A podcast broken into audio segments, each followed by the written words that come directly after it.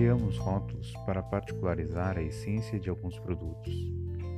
Também criamos rótulos aonde acabamos valorizando demais o preconceito contra as ideias e convicções dos nossos irmãos. Essa mensagem vem trazer para nós uma reflexão sobre Jesus e como estamos rotulando a mensagem que nosso Divino Mestre deixou em nossas vidas.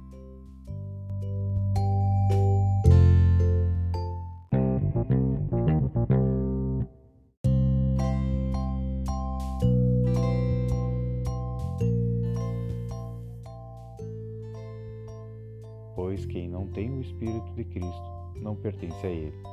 Paulo, na carta aos Romanos 8:9. Rotulagem. A rotulagem não tranquiliza. Procuremos a essência. Há louvores em memória do Cristo em muitos estandartes que estimulam a animosidade entre irmãos. Há símbolos do Cristo em numerosos tribunais que, em muitas ocasiões, apenas exaltam a injustiça. Há preciosas referências ao Cristo em vozes altamente categorizadas da cultura terrestre, que, em nome do Evangelho, procuram estender a miséria e a ignorância. Há juramentos por Cristo nas convenções que constituem vastos corredores na direção das trevas. Há invocações verbais ao Cristo em operações puramente comerciais que são escuros atentados à harmonia da consciência.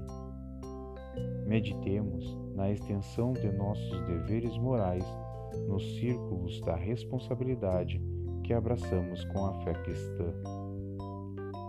Jesus permanece em imagem, cartazes, bandeiras, medalhas, adornos, cânticos, poemas, narrativas, discursos, sermões, estudos e contendas. Mas isso é muito pouco se não lhe possuímos o ensinamento vivo na consciência e no coração. É sempre externar entusiasmo e convicção, votos brilhantes e frases bem feitas. Acautelemo-nos, porém, contra o perigo da simples rotulagem. Com o apóstolo, não nos esqueçamos de que, se não possuímos o Espírito do Cristo, dele nos achamos ainda consideravelmente distantes.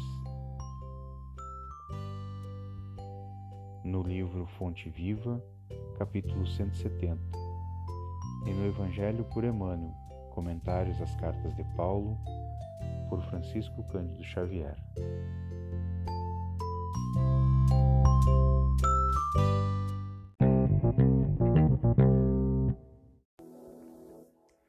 Se essa mensagem lhe agradou, siga-nos ou compartilhe com seus amigos. Que a palavra de nosso Divino Mestre Jesus possa chegar o mais distante possível.